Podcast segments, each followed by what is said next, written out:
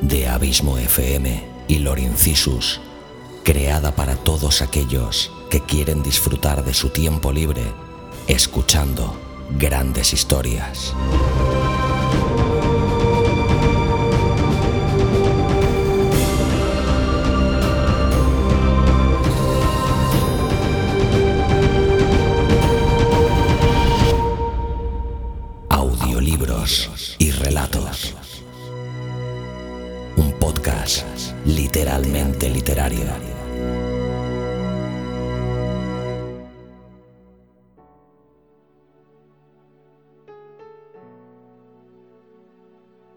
Hola a todos, yo soy Luis Carballés y os doy la bienvenida a Audiolibros y Relatos, un podcast literalmente literario, y que por supuesto esperamos sea vuestro podcast de literatura por excelencia.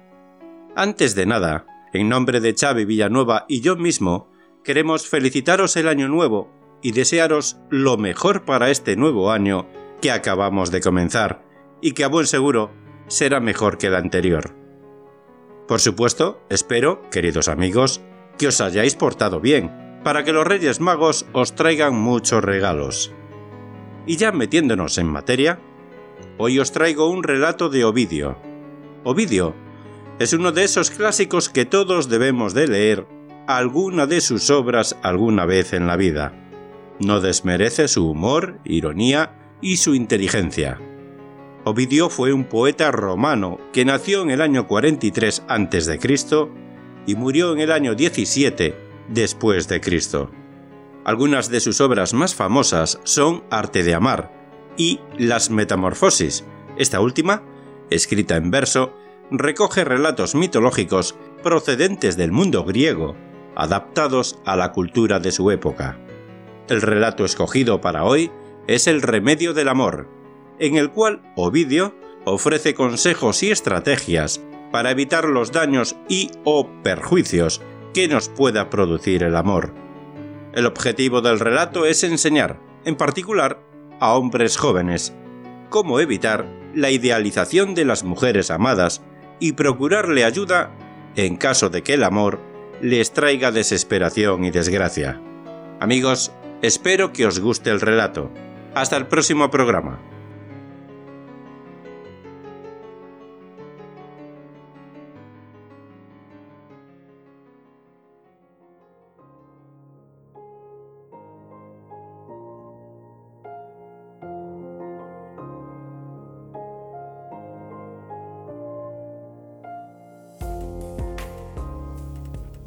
El remedio del amor, Ovidio.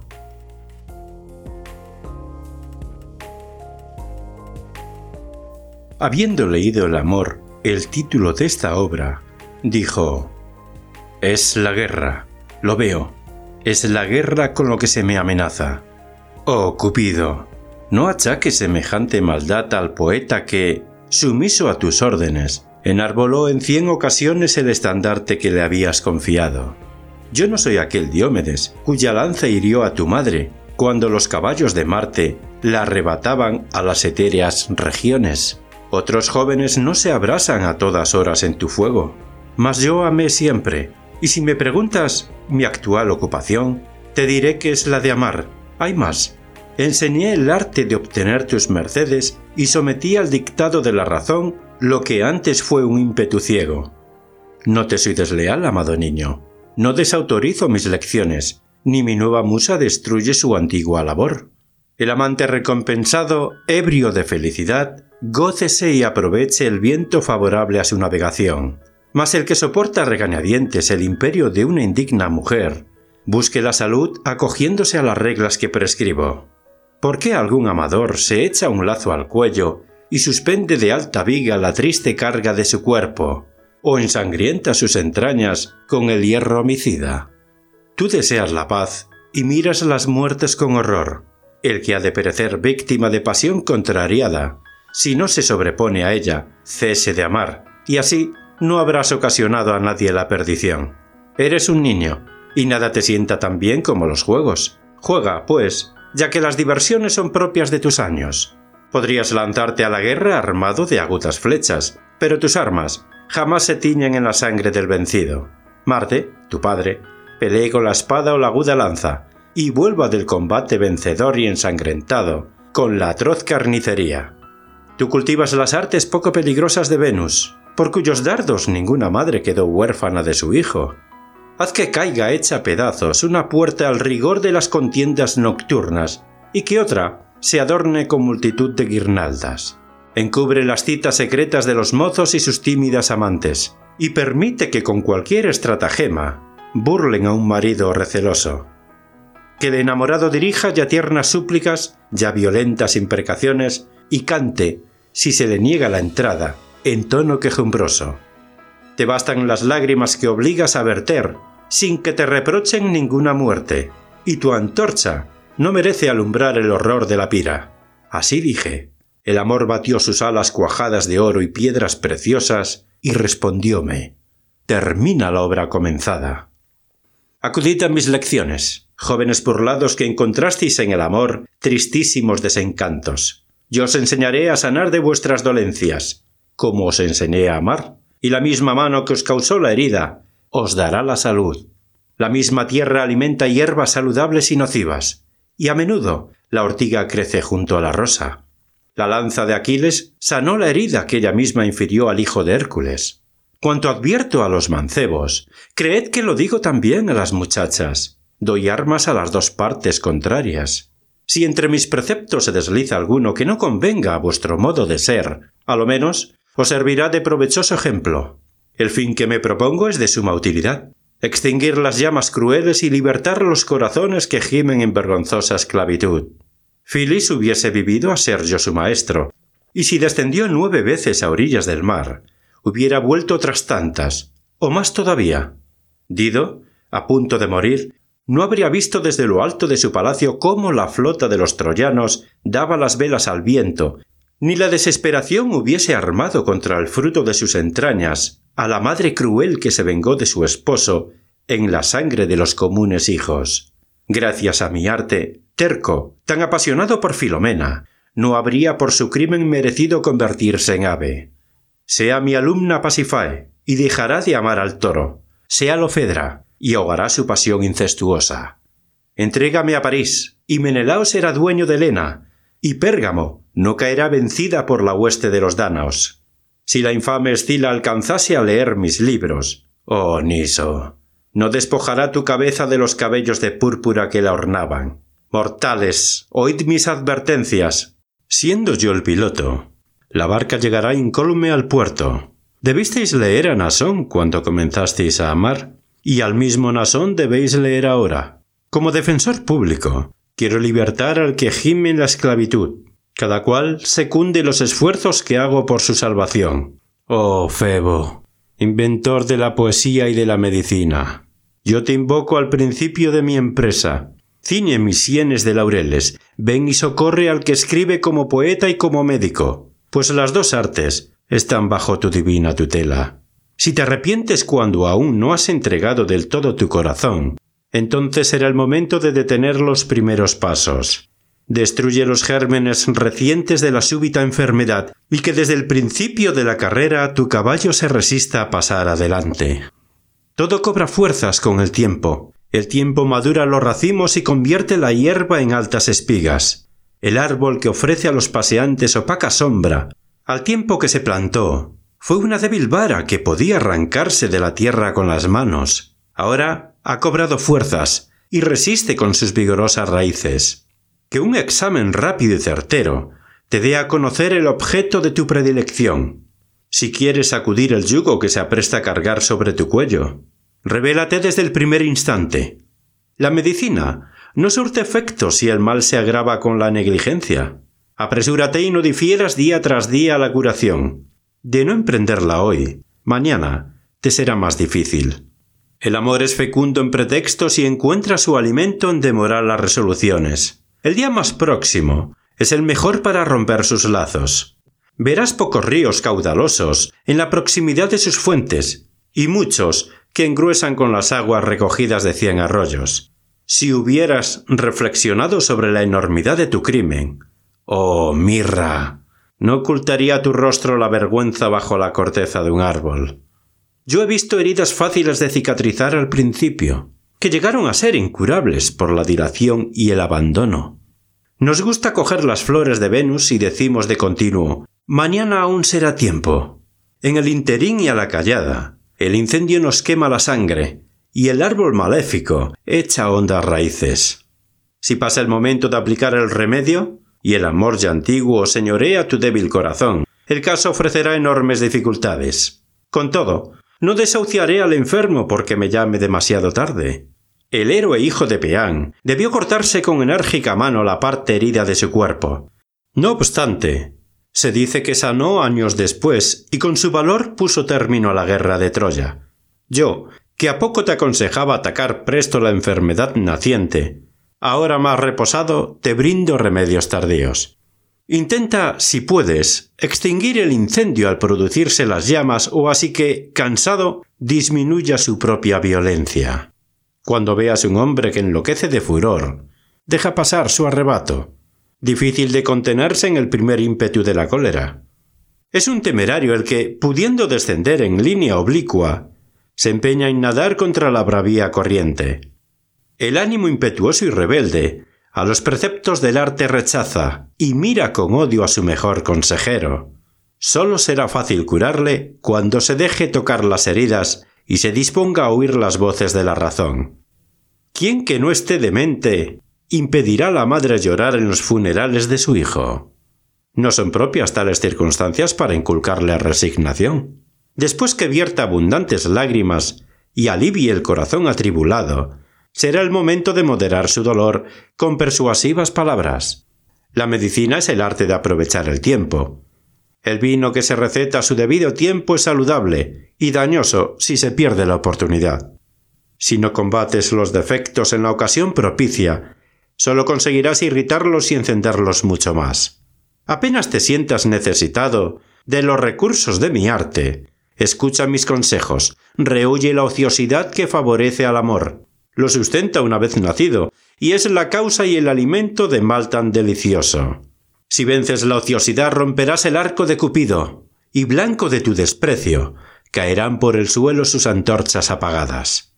Como el plátano ama las vides, el álamo las aguas, y las cañas del pantano las tierras cenagosas, así Venus se complace en la ociosidad. ¿Quieres ahuyentar al amor? El amor odia el trabajo. Ocupa las horas y tu salud quedará asegurada. La indolencia y el sueño no interrumpido durante largas horas. El juego de los dados y el exceso en el beber que trastorna la cabeza, sin producir hondas llagas, quebrantan las energías del ánimo, que falto de prevención, se rinde a las asechanzas amorosas. Cupido es el compañero de los holgazanes y odia a los que trabajan.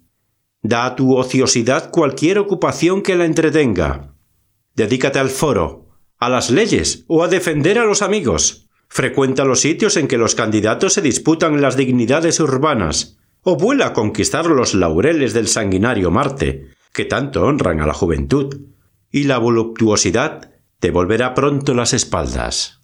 Ahí tienes al parto que pelea huyendo, nueva ocasión de magníficos triunfos, que ya ve las armas de César resplandecer en sus propios campos. Vence simultáneamente las saetas de Cupido y las de los partos, y ofrece a los dioses tutelares de la patria un doble trofeo. No bien fue herida Venus por la lanza del rey de Etolia. Ordenó a su amador que se encargase de los cuidados de la guerra.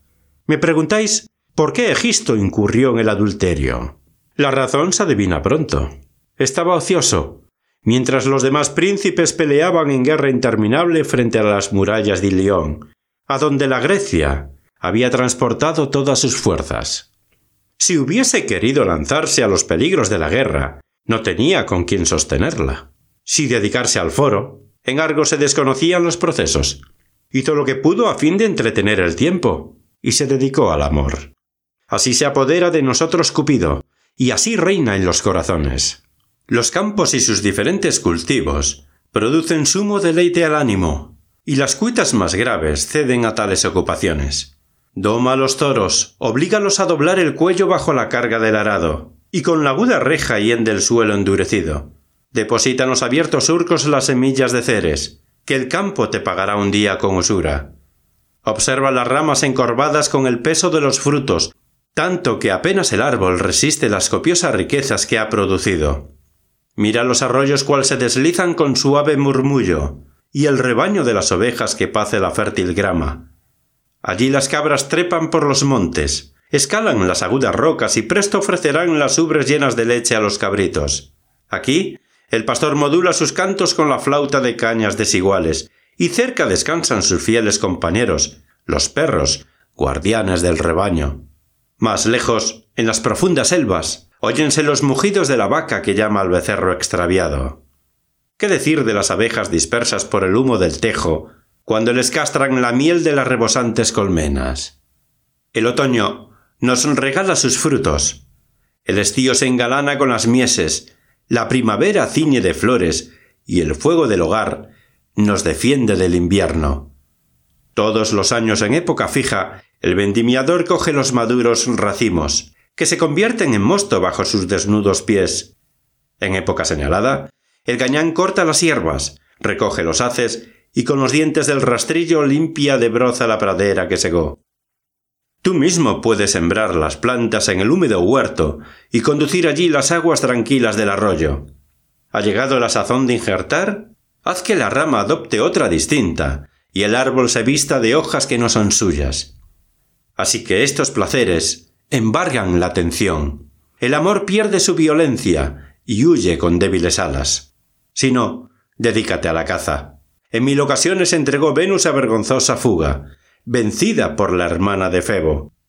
Ahora persigas la tímida liebre con el perro de sutil olfato. Ahora tiendas las redes en la maleza de los bosques y espantes al ágil ciervo con tus estratagemas, y veas caer al jabalí herido por tus dardos, sin acordarte de las bellas. Te entregarás por la noche al sueño que alivie las fatigas y darás a tus miembros un saludable descanso. Es ocupación más tranquila, pero muy entretenida la de perseguir a los pájaros, caza de poca cantidad, ya con las redes, ya con la liga, o la de ocultar bajo el cebo el corvo anzuelo, que por su daño se clava en la boca del ávido pez. Con estos u otros medios, debes engañar las horas, hasta que rompas los lazos que te oprimen. Sobre todo huye, por fuertes que sean los vínculos que te encadenan, huye lejos y emprende viajes de larga duración.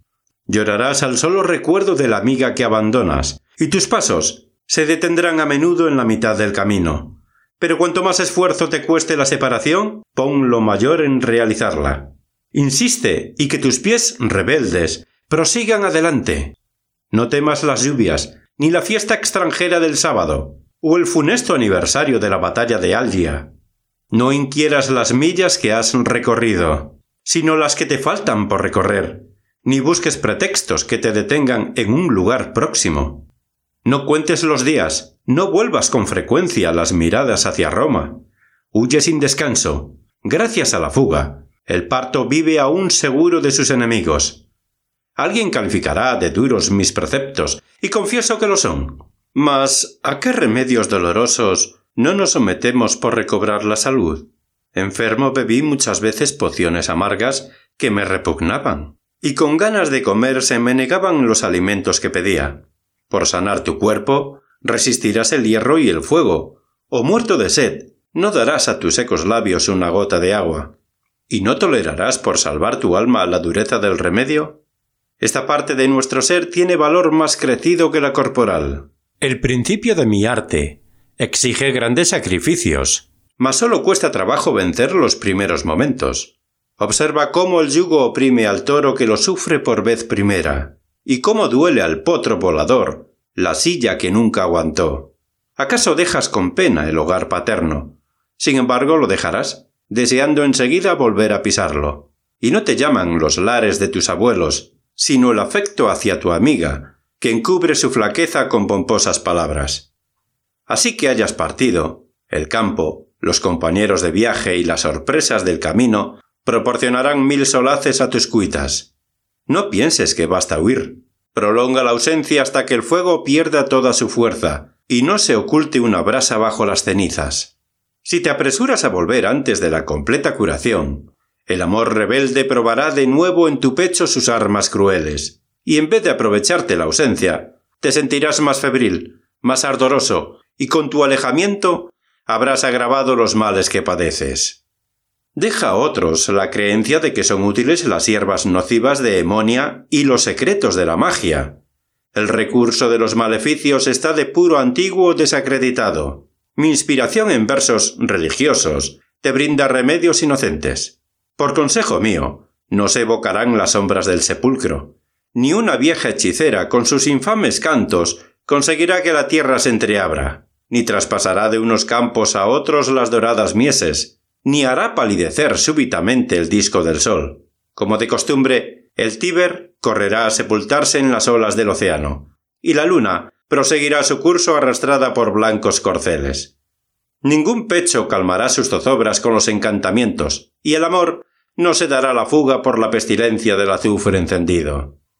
Princesa de Colcos, ¿de qué te sirvieron las plantas cogidas en la ribera del Fasis, cuando querías permanecer en la mansión de tus padres? ¿Qué te aprovecharon, Circe, las hierbas de Persa, al impulsar un viento bonancible las naves de Ítaca? Echaste mano de cien ardides para impedir la marcha del astuto huésped, mas no por eso dejó de huir a toda vela, con la mayor seguridad. Nada perdonaste para matar el fuego que te abrasaba, pero el amor reinó largo tiempo en el alma que pretendía rechazarlo. Pudiste mudar a los hombres en mil formas diferentes, no sustraerte a las leyes que dominaban tu corazón. Cuando ya se disponía a partir el rey de Ítaca, dícese que pretendiste detenerle con tales razones. No te suplico ahora lo que antes, bien lo recuerdo, sostenía mi esperanza, que quiera ser mi consorte, y eso me imaginaba digna de llamarme tuya, por ser una diosa y la hija del potente Febo. Solo te ruego que no apresures la partida. Como merced te pido la dilación,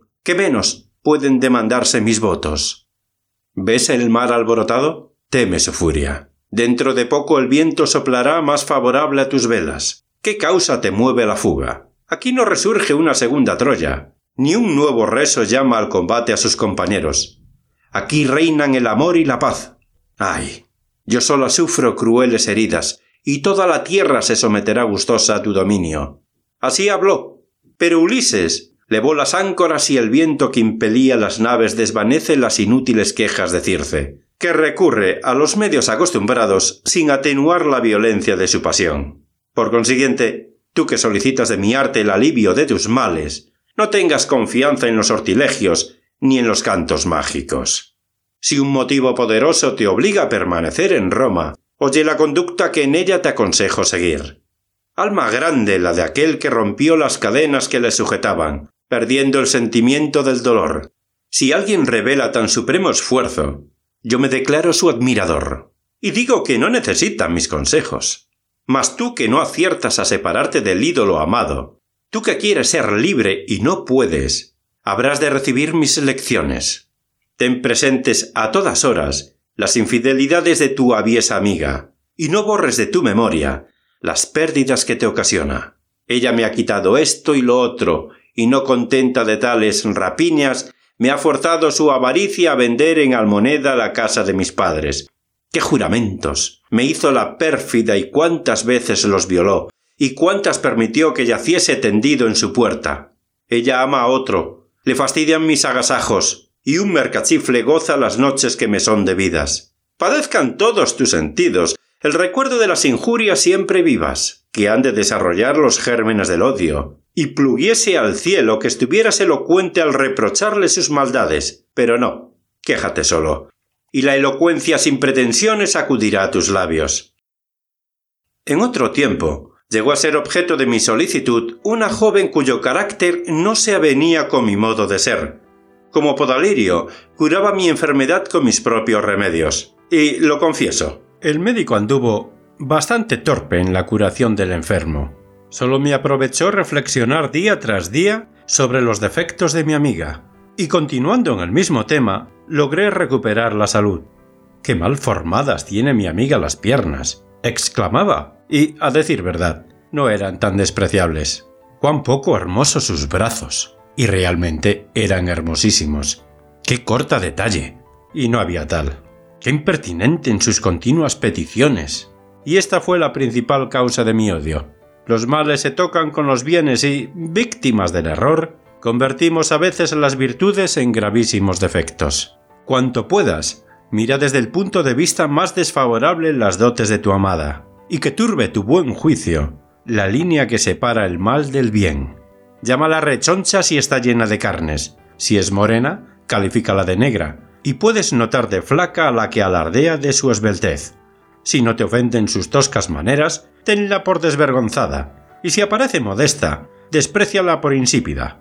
Más todavía, exhórtala con frases persuasivas a lucir las habilidades que menos posea. Si carece de voz, exígele que cante, o que baile, si no sabe mover los brazos. Enneo. Apestan como los manjares de tu mesa, y más de una vez han vuelto con las náuseas mi estómago. Ahora voy a indicarte lo que te será muy útil en el mismo instante del placer. Para ahuyentar el amor, precisas recurrir a todo. La vergüenza me prohíbe descender a ciertas minuciosidades, pero tu agudeza suplirá lo que falte en mis palabras. Días atrás, se resolvía contra mis escritos un criticastro porque, a su juicio, mi musa se pasaba de libertina. Mas en tanto que agrade al lector y mi nombre recorre el universo, me importa poco este y aquel digan pestes de mi obra. La envidia deprimió el ingenio del sublime Homero. Seas quien seas, Zoilo, tienes el nombre de envidioso. Lenguas acrílegas ensañaron contra tus versos. Oh poeta, que condujiste a Italia, los dioses vencidos de Troya. La envidia persigue al que descuella. Los vientos alborotan las alturas, y los rayos fulminantes de Jove hieren las cumbres elevadas. Tú, censor adusto, que te escandalizas de mi licencia, si tienes un adarme de sentido, aprende a juzgar las cosas en su justo valor. Las guerras heroicas piden el metro del cantor meonio, que no se acomoda a la expansión de las delicias voluptuosas. El tono de la tragedia es robusto. A su fuerza conviene el elevado coturno. Al zuego de la comedia sienta mejor un estilo llano. El jambo libre, por demás, ora rápido, ora arrastrando el último pie, láncese como un dardo contra los enemigos. La blanda elegía cante los amores provistos del aljaba, y como dulce amiga, retoce a su capricho. La fama de Aquiles rechaza los versos de Calimaco, y Cidipe no merece los cantos de Homero. ¿Quién sufrirá que Tais represente el papel de Andrómaca? Pues lo mismo desatina el que da a Andrómana el papel de Tais. Tais inspira mis cantos que rebosan libertad. Renuncio a la venda de las vestales. Tais es mi heroína. Si mi numen responde a la alegría del asunto, logré la victoria. Y faltarán al acusador las pruebas de mi delito. Revienta de despecho, mordaz envidia. Ya he conquistado gran fama, y aún será mayor si continúo del modo que comencé. Te apresuras demasiado. Como yo viva, tendrás que dolerte en mil ocasiones, porque mi cerebro bulle en proyectos de otros muchos poemas. Amo la gloria, y el honor conquistado estimula mi genio. Nada más se fatiga mi corcel al comenzar la ascensión de la montaña.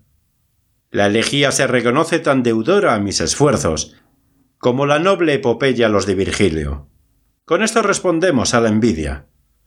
Poeta, refrena tu corcel y gira en el círculo que te has trazado. Así que te inciten los placeres tan gratos a la juventud y se acerque el momento de la noche prometida, a fin de que no te dominen los transportes de la amiga que estrechas ardoroso en tus brazos. Quiero que antes busques y tropieces una cualquiera que satisfaga tus anhelos de voluptuosidad. El placer que sigue inmediato a otro es menos intenso, y diferido tiene menos aliciente. Con el frío buscamos el sol. Si éste nos quema, la sombra. Y el agua deleita la boca angustiada por la sed. Me sonroja, pero lo diré. En tus luchas pasionales, elige la postura que creas menos favorable a tu amiga. La cosa no es difícil. Pocas se confiesan a sí mismas la verdad y reconocen lunar alguno en su belleza. Entonces, te lo ordeno.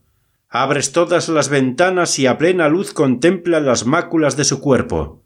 Mas así que hayas agotado el placer hasta las heces, y tu cuerpo y tu alma se derrenguen de lasitud, tanto que, lleno de hastío, quisieras no haber tocado jamás a ninguna mujer, y te prometas no tocarla en mucho tiempo, graba en tu memoria las macas físicas notadas, y no apartes un instante de ellas tu consideración. Tal vez alguien me objete, y no sin fundamento, que estos medios sirven de poco. Cierto, pero si aislados son ineficaces, ayudan mucho reunidos. La pequeña víbora mata con su mordedura al toro corpulento, y un perro de escaso poder contiene a veces la embestida del jabalí. Aprovecha, pues, la fuerza del número, reúne las advertencias que te dirijo, y forma con todas un haz apretado. Mas como son tan distintos los caracteres y fisonomías de las personas, no todas se han de guiar por mis prevenciones. El hecho que no ofende a tu conciencia, a juicio de otro, acaso constituye un delito. Este sintió paralizarse su amor en mitad de la carrera, porque el cuerpo desnudo de su amiga dejó al descubierto las partes vergonzosas. Aquel, porque al incorporarse cansada de los deleites de Venus, notó señales repulsivas en el inmundo lecho. Los que pudisteis mudar de conducta por tan leves motivos, jugabais con el fuego. Tan débil era la llama que encendía vuestros pechos. Mas que el niño alado ponga bien tirante la cuerda de su arco. Presto la curva de los heridos vendrá a pedir eficacísimos auxilios. ¿Qué diré del que se oculta y sorprende a su amada en el momento de hacer sus necesidades y ve lo que la decencia siempre ha prohibido que se vea? No quieran los dioses que aconsejemos a nadie este atrevimiento. Tales recursos, aunque provechosos, no deben ponerse en práctica. Pero apruebo que tengáis al mismo tiempo dos queridas, y el que pueda aumentar el número aún se sentirá más fuerte. Cuando la inclinación se divide entre dos personas, la influencia de la una debilita el poder de la otra. Los ríos caudalosos menguan divididos en multitud de arroyos, y la llama se extingue quitándole la leña de que se alimenta. Un áncora no basta a sujetar las barnizadas naves, ni un solo anzuelo a quien pesca en las corrientes aguas. El que de antemano se preparó un doble solaz, desde entonces aseguró su victoria sobre la fortaleza enemiga ya que te entregaste con tan poca cautela a una sola, busca al menos desde ahora su nueva rival. El infiel Minos, subyugado por Procris, traicionó a Pasifae, y la primera esposa vencida cedió el puesto a la segunda. El hermano de Anfíloco sepultó en el olvido a la hija de Fegea desde el momento que Calirroe le admitió en su lecho, y Enone hubiese dominado a París muchos años si no se lo arrebatara la concubina de Esparta. La hermosura de Procne habría satisfecho al tirano de Odrisia, a no palidecer ante la de su hermana, a quien retenía prisionera. Mas, ¿a qué me detengo con tan innumerables ejemplos que producen fatiga? Siempre un nuevo amor acaba con el precedente. La madre de varios hijos soporta mejor la pérdida de uno de ellos que la que exclama llorosa Tú eras mi único consuelo. No vayas a figurarte que te alecciono con nuevas máximas. Ojalá me perteneciese la gloria de esta invención. El hijo de Atreo ya las conoció. ¿Y cómo no creerlas lícitas el que disponía su arbitrio de toda la Grecia? Vencedor del enemigo, cautivó y amó a la joven Criseida, pero su anciano padre alborotaba el campo a fuerza de lamentos. Viejo estólido, ¿por qué lloras así? Los dos amantes son felices, y con tu empeño por rescatarla, vas a perder a tu hija. Calcas, seguro de la protección de Aquiles, pide que se restituya la cautiva, que por fin volvió a la casa paterna, y entonces exclama el hijo de Atreo. Hay otra que compite con su beldad, y lleva el mismo nombre variando la primera sílaba. Exijo que Aquiles me la ceda de buen grado, poniéndose en lo justo. De lo contrario, sentirá la fuerza de mi poder. Aqueos, si alguien de vosotros vitupera mi resolución, sabrá lo que vale el centro empuñado por mi mano vigorosa. Pues si siendo yo el rey no consigo que Briseida participe de mi lecho, habré de dar licencia a Tersites para que me suplanta en el reino. Así dijo, recibió a esta joven en compensación de la primera, y olvidó la antigua cuita en sus brazos amorosos. Del mismo modo, imitando a Agamenón, abrásate en dos llamas a la vez, y que tu pecho se divida entre dos mujeres. ¿Dónde encontrarlas? ¿Me preguntas? Anda, déjate guiar por mis reglas, y bien pronto tu nave se llenará de lindas jóvenes. Si mis preceptos se estiman de algún valor, y Apolo por mi boca enseña algo que sea útil a los mortales, aunque te tuestes, desdichado, en el fuego del Etna, haz por aparecer en presencia de tu amada más frío que el hielo. Simula y artesano, aunque te aflija la dolencia, y ríe estrepitosamente cuando tengas motivos para llorar. No te ordeno romper los lazos que te sujetan en los críticos momentos de la exaltación desbordada. No soy capaz de imponerte leyes tan duras, sino que disfraces tus sentimientos, que afectes haber recuperado la tranquilidad, y lo que finjas bien hoy, mañana será una verdad. Cien veces, por evitar la embriaguez, quise parecer dormido, y fingiendo dormir, acabé por rendirme al sueño y me reí otras tantas del mancebo que se engañaba a sí mismo, fingiéndose enamorado, y caía presa, cual torpe cazador, en sus propias redes. El amor se nos introduce en el alma por la costumbre, y por la costumbre llega a olvidarse. El que tenga brío y se imagine libre, acabará siéndolo realmente. Si tu prenda te dice que vayas a gozar la noche que te ha prometido, no faltes. Si acudes y encuentras la puerta cerrada, llévalo en paciencia. No recurras a las súplicas o las amenazas, ni por eso vayas a tenderte desesperado en el frío umbral. Y a la mañana siguiente, no la recrimines por el engaño, ni le dejes ver las señales del dolor impresas en tu aspecto. Ya depondrá su altivez observando tu indiferencia, y este será un beneficio que debas a mis lecciones. Procura, en fin, engañarte de veras hasta que logres verte libre del cautiverio. El potro rechaza con frecuencia los frenos que pretenden sujetarlo. Oculta la utilidad de tus designios, y vendrá a suceder lo que te propones. El pájaro se burla de las redes que se descubren demasiado. Porque no viva tan satisfecha que te abrume a fuerza de desprecios, muéstrate altivo con ella, y su arrogancia cederá a tu entereza su puerta se halla por casualidad abierta, pues, aunque te llame, pasa sin entrar. ¿Te concede una noche? Duda si podrás acudir en la que te indica. A poca paciencia que tengas, esto es fácil de soportar, y por ende, te permito distraerte en los brazos de cualquier mujerzuela. ¿Quién osará tachar mis preceptos de excesivamente severos cuando represento el papel de un hábil conciliador? Cuanto varían los caracteres humanos, tanto varían mis reglas. Y a las mil especies de enfermedades, acudo con mil distintos remedios. Hay dolencias que apenas alcanza a curar el rigor del hierro, y otras que se aplacan con los jugos de ciertas hierbas saludables. Si eres débil y no tienes resolución para huir y librarte de tus cadenas, y el amor, cruel, oprime tu cerviz con su planta, cesa de luchar. Deja que los vientos impulsen tus velas y sigue, ayudado del remo, la dirección que te imponen las olas. Necesitas templar la sed ardiente que te devora, lo reconozco, y te permito calmarla en medio del río, pero bebe mucho más de lo que reclama tu ansiedad, hasta que arrojes por la boca el agua que acabaste de sorber. Goza sin descanso de tu amada, sin que nadie te lo prohíba, Dedícale tus noches y tus días. Apura el placer hasta la saciedad, y ésta se encargará de la curación de tus males. Permanece junto a ella, aunque puedas vivir sin tenerla delante, y así que te hayas hartado de placeres y los excesos te produzcan hastío, ya no te agradará pisar los umbrales de su casa aborrecida.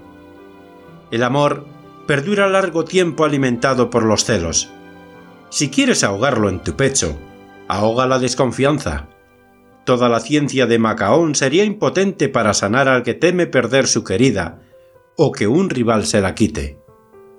La madre de dos hijos siempre sufre más por aquel que sirve en el ejército, cuya vuelta es tan insegura.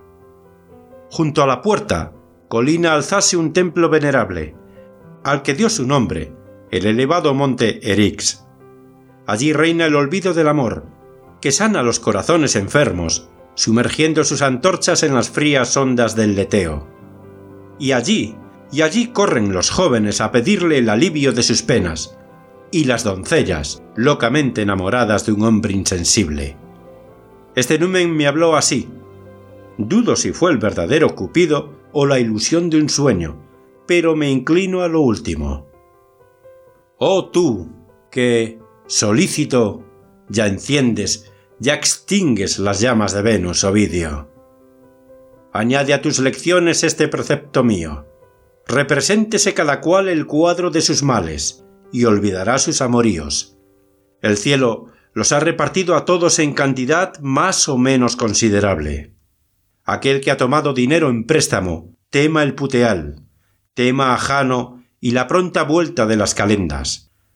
El que tenga un padre duro de condición, aunque todo le salga a medida del deseo, lleve siempre por delante la dureza de su progenitor.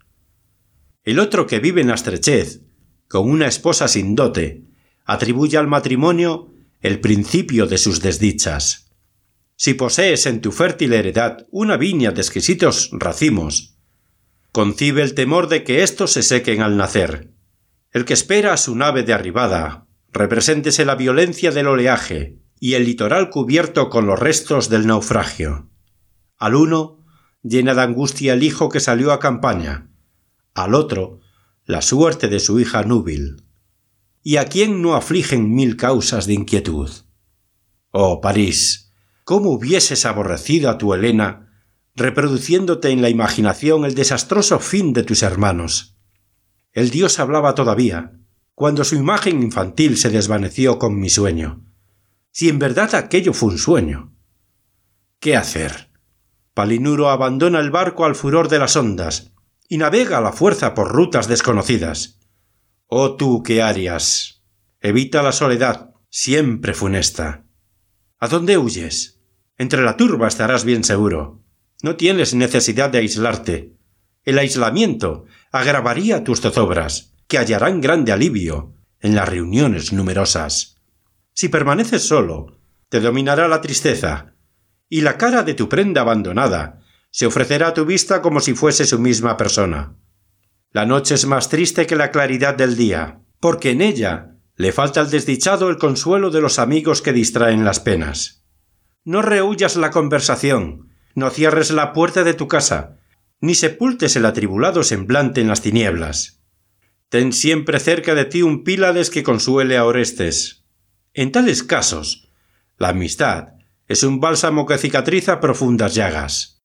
¿La soledad de las selvas no puso el colmo a la desesperación de Phyllis? La verdadera causa de su muerte se explica por el abandono. Vagaba con los cabellos alborotados, como la turba de las vacantes que suelen ir cada tres años a celebrar las orgías de Baco en el monte Edón, y ya tendía la vista a lo lejos por la inmensa llanura del mar, ya muerta de fatiga se desplomaba en la arenosa playa.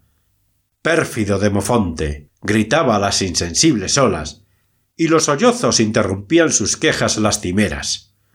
Una estrecha senda, cubierta de opacas sombras, conducía hasta el litoral, y la desdichada lo recorre ya por la novena vez. ¿Sabrá mi resolución? dice, y cubierta de palidez, mira la faja que ciñe su pecho, mira las ramas de los árboles, vacila, condena el hecho que se apresta a realizar, tiembla y se lleva las manos al cuello. Desgraciada Filisi. Ojalá no te encontraras sola en aquel trance. Los árboles de la selva, desnudándose sus hojas, no habrían llorado tu suerte lamentable. Joven que sientes los rigores de tu amiga, doncella que sufres los desvíos del mancebo, huid de la soledad. Aleccionados por el ejemplo de Filis, un mozo que obedeció fielmente los consejos de mi musa, consiguió arribar a puerto de salvación, mas tropezando una turba de amantes fervorosos, vino a recaer, víctima de los dardos que Cupido llevaba ocultos. Si amas y quieres verte libre, evita la compañía de los enamorados. Este contagio alcanza al hombre lo mismo que a los rebaños. Mientras los ojos contemplan las heridas ajenas, siéntense heridos a su vez, y al ponerse los cuerpos en contacto, se transmiten muchas dolencias. En un campo de áridas glebas suele suceder que emane el agua filtrada de próximo río. Así resurge el amor que parecía extinguido, si no evitamos la compañía de los que aman. Pues, en este particular, todos somos ingeniosos para engañarnos. Tal que por fin estaba sano, recayó por la vecindad de un enfermo. Otro se sintió desfallecer a la presencia de la que fue su amiga. La cicatriz, mal curada, descubrió la antigua herida. Y mis lecciones no le sirvieron de ningún provecho. Con dificultad te defenderás del incendio que destruye la casa vecina. Te será, pues, conveniente no frecuentar los sitios donde pase tu amada. No acudas al pórtico en que ella suele distraerse, y evita tropezarla en las visitas que la educación te prescribe. ¿Qué sacarás de reanimar a su vista la llama casi apagada? Si puedes, trasládate a otro hemisferio. El estómago hambriento no es dueño de contenerse ante una mesa bien surtida, y el arroyo que salta incita la congoja del sediento. Difícil empresa la de detener al toro que ve a la ternera, y el potro generoso relincha cuando divisa la yegua. Aunque me obedezcas, no es bastante que abandones a tu dueño si quieres pisar indemne la playa. Exijo que te despidas de su madre, de su hermana, de la nodriza que le sirvió de confidente, y de cuantas personas tengan con ella la menor conexión. Teme que un siervo o una criada con fingidas lágrimas se te acerque suplicante a saludarte en nombre de su señora. Y no le preguntes cómo se encuentra, por más que te interese saberlo. Echa un candado a la lengua, y tu discreción alcanzará el debido premio. Tú, que pregonas los cien motivos que tuviste para romper definitivamente con ella, y las muchas razones que provocaron tus fundadas quejas, cesa en lamentaciones, véngate mejor callando. Y así, llegarás a olvidarla sin sentimiento. Preferible es que calles a manifestar que la desprecias. El que confiesa a todos que no ama, ama todavía. Se extingue la llama con más seguridad poco a poco que pretendiendo ahogarla de súbito. Retírate con paso lento y será cierta tu libertad. El torrente suele precipitarse con más violencia que el curso sosegado del río, mas la carrera del uno es breve y la del otro incesante. Que tu pasión efímera se desvanezca como nube en los aires y se aplaque por grado sin esfuerzo. Es un crimen aborrecer hoy a la que amabas ayer. Tan rápidas mudanzas solo convienen a caracteres violentos y atroces. Basta que no te preocupes de ella. El que trueca el amor en odio, o ama, o siente el fin de sus males. Espectáculo torpe el de dos amantes ayer unidos tiernamente, que se aborrecen de pronto, como dos irreconocibles enemigos. La misma Venus desaprueba semejantes querellas. Es cosa común acusar a la delincuente y quererla. Cuando el resentimiento desaparece, el amor, libre de lazos, se aleja con prontitud. Serví un día de testigo a cierto joven cuya amiga acudió al juicio en litera y sus palabras todas fulminaban contra ella horrendas amenazas. Ya se disponía a formalizar la querella cuando dice que salga de la litera. Sale y a la vista de su prenda quédase mudo. Los brazos se le caen y las tablillas se le escapan de las manos. Corre a abrazarla y exclama Has vencido. Creo más seguro y conveniente separarse sin reñir que desde el tálamo pasar a los litigios forenses. Deja que se aproveche tranquila de los regalos que le hiciste. Tan pequeño sacrificio te reportará bienes sin número. Cuando la casualidad os reúna en el mismo sitio, no olvidéis emplear las armas que puse a tu disposición. Si el trance te obliga a pelear, lucha valerosamente. Pentesilea caerá al rigor de tus dardos. Piensa entonces en tu rival, en la puerta cerrada tus pretensiones, y en los falsos juramentos en que puso por testigos a los dioses. No perfumes tu cabello porque vayas a visitarla. No te esmeres en componer los pliegues ondulantes de la toga, ni pongas tanto empeño en agradar a la que ya no te pertenece, y arréglate, en fin, de modo que ella no sea para ti más que una de tantas. Voy a revelarte los obstáculos que se oponen principalmente a nuestros designios, y que cada cual se instruya por la propia experiencia. Abandonamos tarde nuestras pretensiones, porque confiamos ser amados todavía. A todos nos embriaga el amor propio y nos infunde una necia credulidad. No fíes en juramentos, hay cosa más falsa. Los mismos dioses inmortales les niegan todo valor. Ni te conmuevas por el llanto de las que enseñan a sus ojos a llorar con oportunidad. El albedrío de los amantes se ve, combatido por mil estratagemas.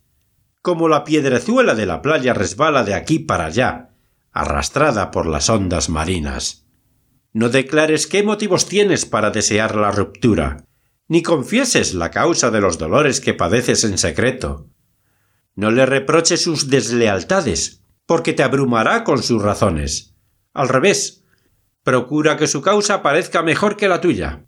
El que calla da pruebas de entereza, y el que llena de oprobios a su amada le pide una contestación que le satisfaga no me atrevo, imitando al rey de Ítaca, a sumergir en el río las furiosas saetas y las antorchas del amor. No intento contarle las alas de púrpura, ni aflojar las cuerdas de su arco divino con mis lecciones. Mis cantos se limitan a daros consejos. Seguidlos, amantes. Tú, Febo, numen de la salud, como siempre lo has hecho, favorece mi empresa. Ya te veo, ya oigo sonar tu lira y las flechas de tu aljaba. Por estas señales reconozco al Dios que me ayuda. Coteja con la púrpura de Tiro, la lana teñida en la caldera de bronce de Amiclas. Y ésta te parecerá más grosera. Así vosotros comparad vuestras amigas con las más hermosas, y cada cual comenzará por avergonzarse de la suya. Juno y Palas resplandecieron igualmente hermosas a la vista de París, mas comparadas con Venus, las dos quedaron vencidas. Y no sólo la compares por el cuerpo, sino también por su genio y habilidades, y, sobre todo, que la obcecación no ofusque tu entendimiento. De poca entidad es lo que me queda por advertiros. Sin embargo, fue útil a muchos, entre los cuales me cuento. No te entretengas en leer las misivas que guardes de tu dulce amiga. El temple más firme vacila con tan peligrosa lectura. Aún a tu pesar, entrégalas al fuego, y exclama que este fuego devore mi ardor. La hija de Testío abrasó con un tizón a su hijo ausente, y tú vacilas en arrojar a las llamas esos pérfidos billetes? Si puedes, aparta de ti su imagen, ¿Qué placer sacarás de una muda representación? Este delirio perdió a la odamia. Asimismo, te afligirá la vista de muchos sitios. Huye de aquellos que, por haber sido testigos de tus dichas, te produzcan impresiones dolorosas. Aquí estuvo, aquí se acostó, este es el tálamo en que dormimos, aquí me harté de placer durante larga noche. Con las memorias se renueva el amor, se abre la cicatriz reciente y los enfermos recaen a la menor imprudencia. Como si aplicas azufre al fuego casi extinguido, vuelve a tomar cuerpo hasta producirse un gran incendio. Del mismo modo, si no evitas lo que recrudece tu pasión, se convertirá en hoguera la llama que fue casi nada.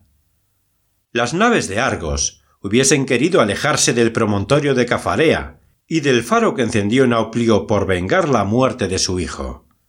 El cauto marinero se regocija de haber pasado el estrecho de Escila. Así, tú huye de frecuentar los sitios que un día te fueron tan agradables. En ellos están tus irces, tus rocas sacroceráneas, y de ellos vomita el implacable Caribdis las olas que acaba de tragar. Hay otros remedios cuyo empleo no debe ordenarse a nadie que son infalibles recursos si los aconseja el azar. Que Fedra pierda sus riquezas y Neptuno salvará a su nieto, conteniendo al monstruo que espantó sus temerosos corceles. Reduce a Pasifai a la indigencia y amará con más eso. Las riquezas alientan el desenfreno de la lujuria. ¿Por qué ninguno sedujo a Écale y ninguna a Iro? Porque éste era indigente y aquella pobre. La pobreza no tiene con qué alimentar el amor. Sin embargo, no es suficiente razón para que la desees. Más conveniente te será no asistir a las representaciones teatrales, mientras no hayas vencido del todo la dolencia que angustia tu pecho. Allí se enerva el ánimo a los acordes de la cítara, al son de la flauta y la lira, del canto y la danza, con sus movimientos cadenciosos. Allí se representan a diario ficticias pasiones, y el actor, con arte maravilloso, te enseña los peligros que has de precaver y los placeres que labran la felicidad. Lo digo a mi pesar, no leáis a los poetas eróticos. Autor desnaturalizado, me revuelvo contra mis propios escritos. Huye de Calímaco, que no es enemigo del amor, y del poeta de Cos, tan nocivo como el primero. Safo, en verdad, me inspiró gran ternura hacia mi amiga, y en el viejo de Teos no aprendí la mayor rigidez de costumbres. ¿Quién leerá sin peligro los versos de Tíbulo o los debate dominados solo por Cintia? ¿Quién puede permanecer indiferente después de la lectura de Galo? Hasta mis versos no sé qué tienen de sugestivos, y si Apolo que me los dicta no me engaña, siempre es un rival la causa primera de nuestros daños. No te imagines nunca que lo tienes, y cree que tu amada descansa sola en el lecho.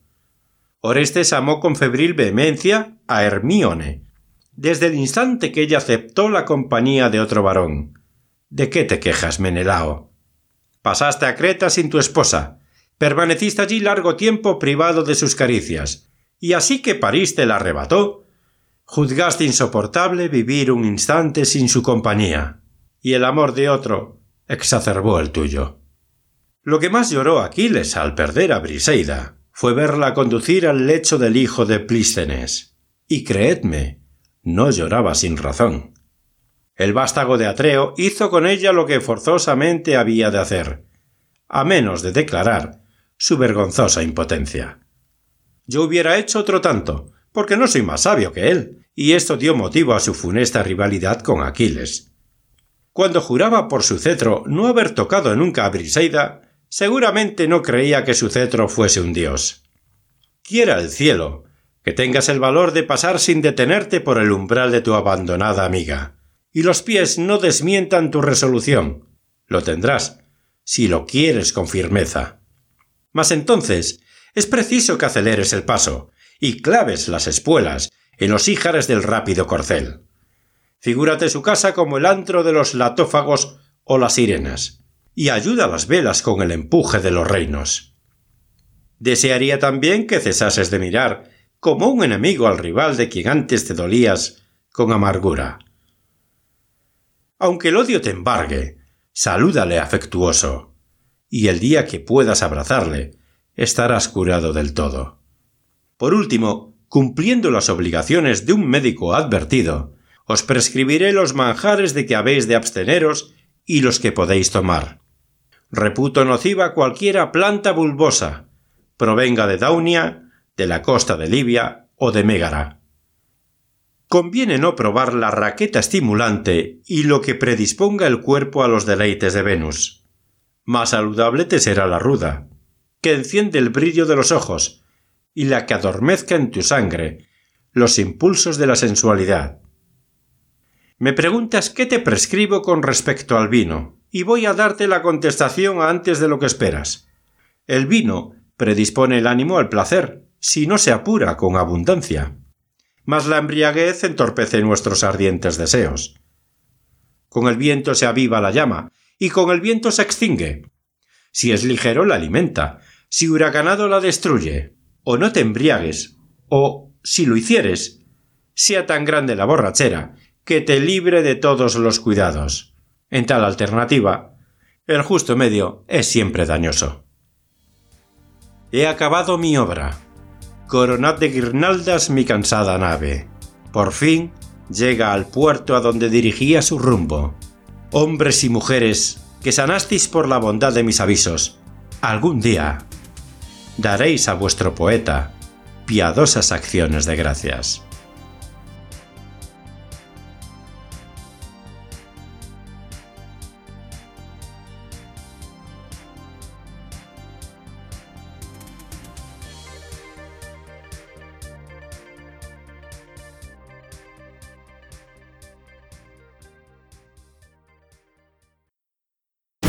Si te ha gustado el relato, ayúdanos a hacer crecer este proyecto compartiéndolo en tus redes sociales o dejándonos un comentario tanto en el propio podcast como en su correspondiente artículo en la web abismofm.com. Te recomiendo también que te suscribas al podcast sea cual sea la plataforma desde la que nos escuchas. Es totalmente gratuito. Si crees que nuestro proyecto es interesante, déjanos un tweet dándonos tu opinión con el hashtag audiolibros y relatos. Para seguirnos y comentarnos, sugerencias y peticiones, nos encontrarás tanto en Facebook como en Twitter, como Abismo FM y Lorincisus respectivamente. Audiolibros y relatos. Un podcast literalmente literario.